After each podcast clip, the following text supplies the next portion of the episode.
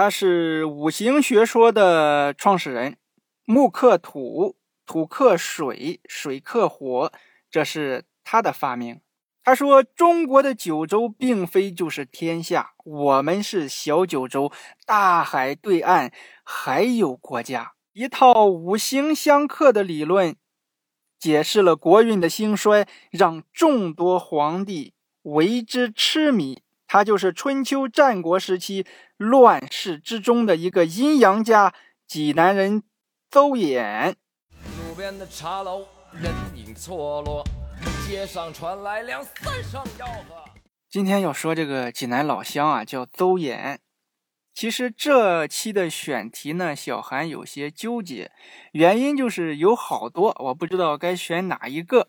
有粉丝发来私信说：“说说济南的起步区吧。”济南的起步区，哎，我一查，全国呢有两个起步区，第一个就是雄安新区，第二个就是济南，哎，这个很值得说一说。嗯，再一个呢，就是其实我早就想说说济南的福生，就是名人啊，福生。嗯，因为中央台有一个节目叫《典籍里的中国》，人家第一期就说了浮生了。那么作为济南本地的节目，你不说说也不够意思。但是这个邹衍呢，是我压的一个赌注，嗯，没成功啊，就是。核酸检测的贴纸呀，我认为应该下一期应该是邹衍，但是呢是杜甫，但是呢我得把它说完，因为呢我认为济南人应该要了解邹衍，邹衍的价值应该是很大的。那么咱就说说邹衍，邹是邹平的邹，衍是衍生的衍，邹衍是出生在济南的章丘。是战国末期的齐国人，和孔子、孟子一样，邹衍被称为“邹子”。他的主要成就就是创立了五德终始说，还有大九州说。因为邹衍呢，他的学说都是关于天道轮回的。另外，邹衍是。上知天文，下知地理，中晓人和，明阴阳，懂八卦，晓奇门，知遁甲，前知五百年，后知八百载，所以人送外号谈天眼。听到这里，你可能明白了哦，这个邹子是个阴阳学科的研究员，也就是老百姓说的算命的。不，算命的绝对上不了司马迁的《史记》。太史公司马迁解释说，邹衍读有国者，亦淫奢，不能上德。乃深观阴阳消息而作怪鱼之辩。邹衍其言虽不诡，唐亦有牛鼎之意乎？各位看官，你细听分说。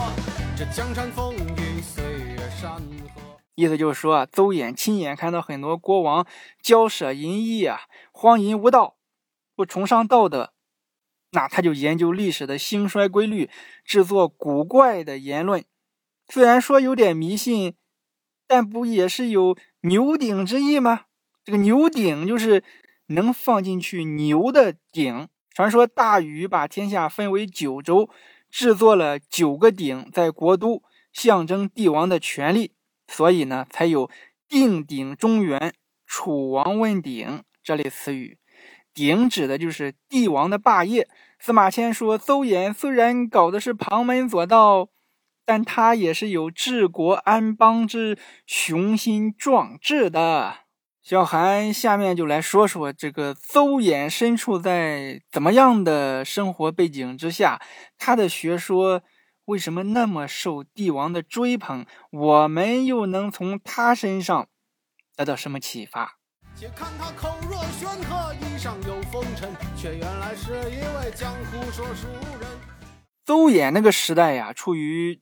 战国末期，战国再往后，秦始皇嬴政就消灭了六国，建立了秦朝。战国再往前呢，姜子牙辅佐周武王建立了周朝。但是这个周朝慢慢的开始衰弱，衰弱到其他诸侯国称霸称王，不再落落中央，搞得孔子很生气啊。孔子说：“君就是君，你们这些做臣子的都要听话。”要定期去周天子那里开周例会，可惜已经没有人听了，甚至还有人想灭了周天子，自己当天子。于是就蹭蹭蹭跑出来好多个张天子、李天子、王二麻天子。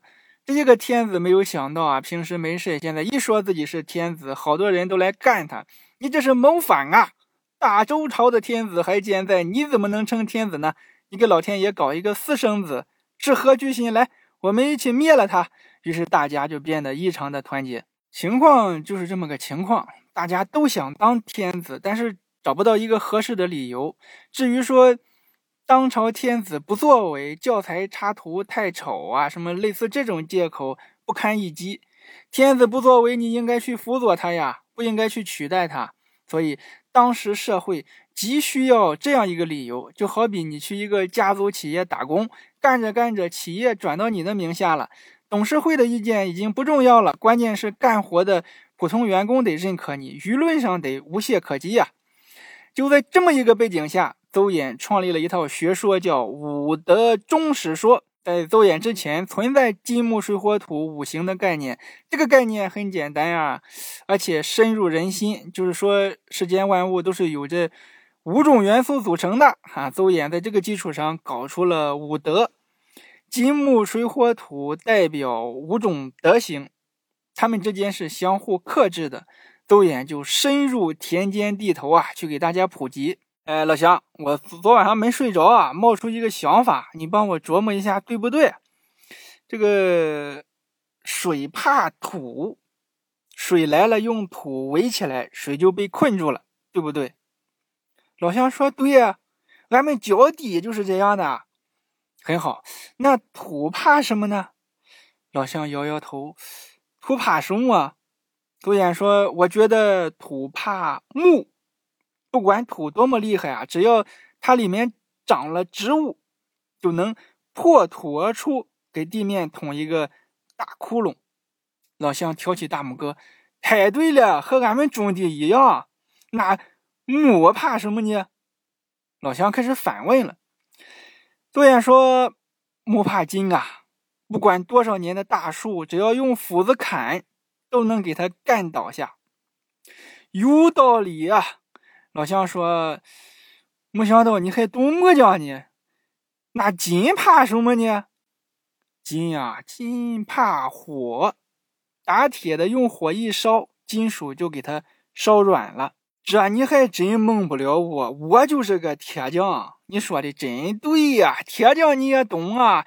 那火怕什么呢？你不用说了，我知道火怕水，因为水能灭火呀。哈哈哈。对的，对的，对的，对的。他邹衍说：“哎呀，这就是我的学说，土克水，木克土，金克木，火克金，水克火。你这个说法很有趣啊，我得给我二大爷说说去。”那天山女子独守枯城。也只是为了曾经的那一个人。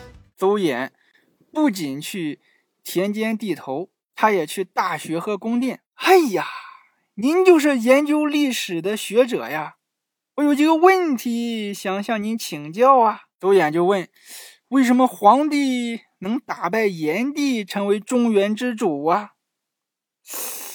这这啊。皇帝比炎帝实力强啊！邹衍微微一笑，对这个回答我并不满意啊。炎帝呢，他不仅发明了火种的使用，而且地大人多，实力是比皇帝强得多的。而皇帝只会种地和烧制土陶，嗯，那啊啊，还请先生赐教。邹衍说：“人都有德呀。”炎帝运用火种是火德，而皇帝种地和制作陶土是土德。这个火烧土只会让它越来越硬，但是土可以覆盖了火，却可以让火熄灭。所以，皇帝打败炎帝不是靠你我的辩论，这是天道。哦，原来是这样。那么，为什么后来夏朝被商朝给灭了呢？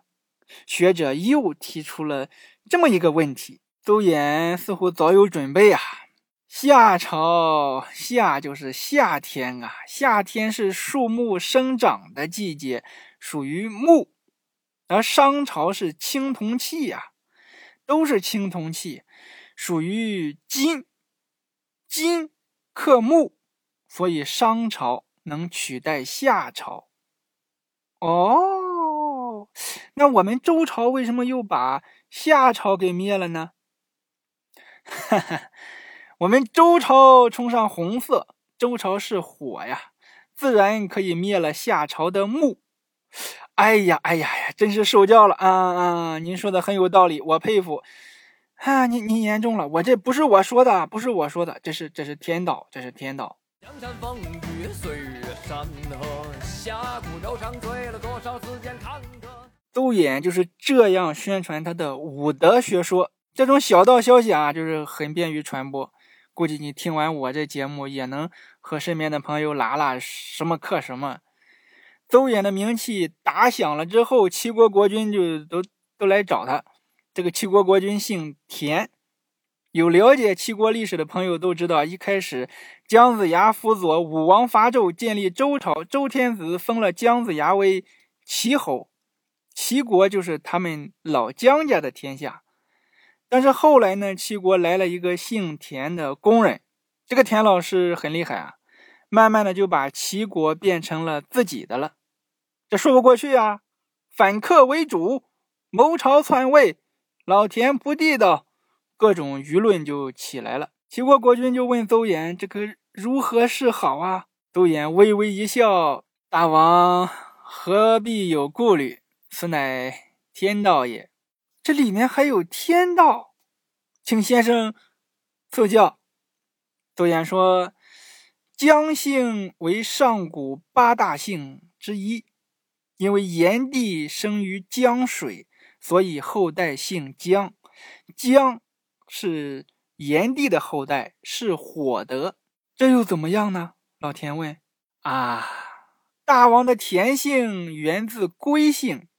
这也是上古八大姓之一，他和尧姓都是大舜的后代，大舜是皇帝的后代，所以大王也是皇帝的后代，是土德啊。这又怎么讲呢？老田还是不明白。这皇帝灭炎帝是理所应当的，所以大王取代姜氏是有一个轮回。跟大王无关，这是天道轮回呀！哎呀，你这么一说，我这心里就透彻了啊！老百姓心里也就透彻了。杜衍接着说：“我这里还有一个天机，大王自己知道就可以了。现在周朝和炎帝一样，也是火德，所以大王也可以遵从天意。”老天连忙摆手啊！不不不行不行不行不行！这这种事不可以乱讲吗？这是大逆不道的，自己国家的百姓知道就行了。住进了人间的多少苍生，那美女多娇，爱看英雄后来邹衍的学说就成为当时的核心观点，因为一切都能解释得通啊，根本和人的仁义礼智信无关，都是老天的安排。邹衍周游列国，梁惠王对他三跪九叩。燕昭王亲自为他扫大街，相比当年孔子周游无食困陈蔡，邹衍这简直就是坐着直升飞机呀！后来秦朝灭了其他六国，统一了天下。秦始皇为了控制舆论呢，就下令焚烧了诸子百家的书籍，其中除了法家的书籍保留之外，还有一派的书籍也留了下来，这就是邹衍的学说。秦始皇说。周朝是火德，秦朝是水德，所以秦朝灭掉周朝不是谋反，是天命流转，是五德循环的必然。当年周王朝东迁的时候，我们秦文公曾在渭水河畔捕获了一条黑龙，这说明秦朝就是水德，水要灭火，周朝必亡。周朝崇尚红色。我们秦朝崇尚黑色，这也是证据。我们看邹衍的学说相对儒家的学说有哪些优势呢？儒家在解释朝代革命的时候啊，他只是单独的对每个朝代进行具体分析。夏朝是这么灭亡的，商朝是那么灭亡的，不成体系，很难理解，说半天你也不明白。再一个呢，语言太直白了，会刺痛统治者的心灵。今天我杀了你啊，明天他杀了我啊，你对百姓不好，百姓就杀你。但是邹衍这个武德学说呢，综合全面的分析了所有朝代的这么个循环，是符合天命的。没有直白的打打杀杀的词语，而且每个朝代的新生都是有不可质疑的合法性。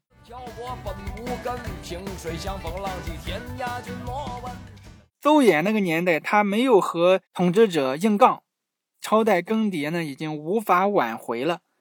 他先让统治者信任他，然后他再说：“哎，火得怎么干？”得热爱人民，得重视民间疾苦，得严惩贪官污吏。这时候，统治者是百分之百执行的，和司马迁说的一样，这是一种迂回战术，做到了良药不苦口，忠言不逆耳。在特定的时代下，他也是有治国安邦的雄心壮志的。除了武德学说，邹衍还有一个大九州学说。以前我们的祖先一直以为我们就是天下。我们的疆土就是地球所有的面积，因为九州之外不是山就是海，走不动了，到了天边了。甚至到清朝呢，啊，有的皇帝还这么认为。但是邹衍那时候就提出，我们中国的九州是小九州，海的那边还有海，海外除了我们之外，还有其余的八大洲。他估计也没见过啊，这是他的一种推测。但是这种推测呢，也很难得。起码眼界比较高，不局限于时空思维，这这就很难得。这就是邹衍，济南人。我觉得起码他在引导舆论方面呢，绝对很专业啊，向他学习。小韩说起呢有点小内涵，咱们下期见。个人心中他自有评说，听完这